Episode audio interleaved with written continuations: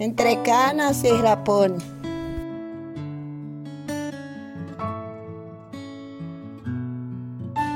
Y aquí está la verdadera historia del sapo que llegó a Buenos Aires. Miró con ojos de sapo, olió con nariz de sapo, tocó todas las suavidades y asperezas con patas de sapo y volvió a sus pagos. Y ahí estaban el yuchán y el jacarandá, el quebracho colorado y el chañar, las palmeras, el mistol y el lapacho. Esa fiesta de flores rosadas.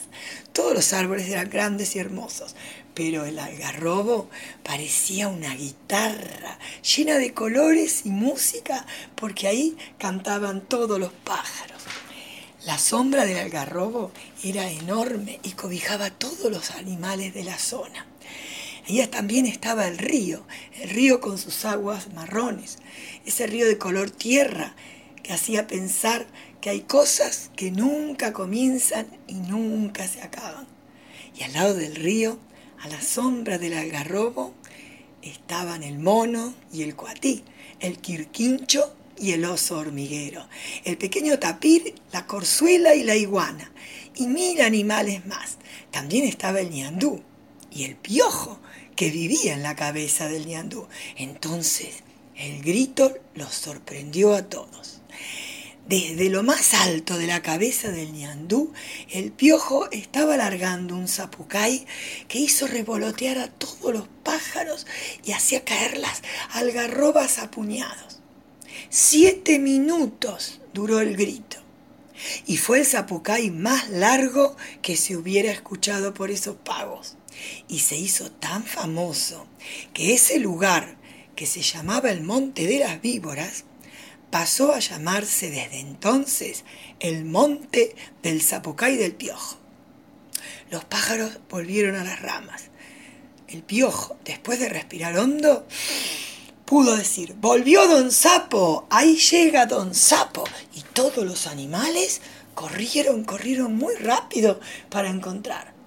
¿Cómo le fue, don Sapo? ¿Qué tal el viaje? ¿Cómo hizo para llegar? Es muy lejos. Es cierto que hay mucha gente. Cuente, cuente. Despacito y por las piedras, que ya parecen porteños por lo apurados. Es que estamos muy curiosos desde que nos enteramos que fue a Buenos Aires. ¿Cómo hizo, don Sapo? Fácil, mi hijo. Usted vio la creciente grande y todos los camalotes que pasan. Bueno, cuando vi uno enorme, salté, me gustó y me fui. ¿Y es muy grande Buenos Aires? le preguntaron. ¡Pof! Ni le cuento. Pueblo enorme, pero todos apurados. ¿Apurados? preguntó una cotorrita verde. ¿Y a dónde van tan apurados? A ninguna parte. Son costumbre nomás. ¿Será que eso les gusta? Se la pasan viajando en unas cosas enormes que los van para todos lados. Y eso les gusta. Debe ser, porque pagan por hacerlo. Ay, mire que es loco la gente, dijo el piojo. No diga eso, mi hijo. Gustos son gustos. Y cuando vuelven a sus casas, se sientan frente a una caja y ahí se pasan las horas sentados mirando propagandas. ¿Propagandas? ¿De qué? Y de shampoo. Se ve que son locos por el shampoo. ¿Tienen río, don Sapo? Tienen un río más ancho que el nuestro, más ancho que el Bermejo.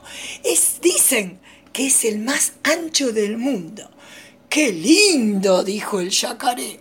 Ahí se bañarán todos. ¡Fah! Que se van a bañar, dijo Sapo. Lo usan para tirar basura. Está prohibido bañarse ahí. ¿Será que no les gusta el sap, el río? dijo el tapir y preguntó, tengo dos preguntas. ¿Esa gente nos conocen? ¿Nos quieren? Linda pregunta, le dijo el sapo, pero no es una, son dos. Mire, chamigo, hay un viejo pensamiento que dice, no se puede querer lo que no se conoce.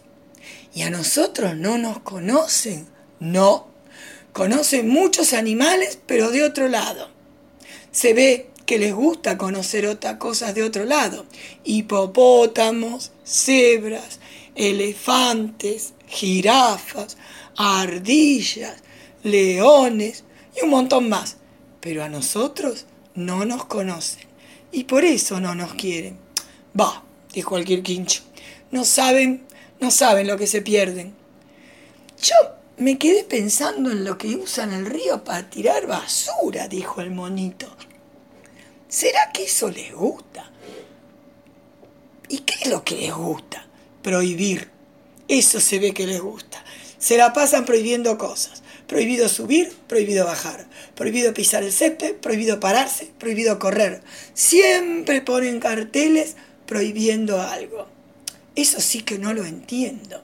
Y si alguno no hace caso a los cartelitos, viene la policía y se lo lleva. No le veo la gracia, dijo el piojo.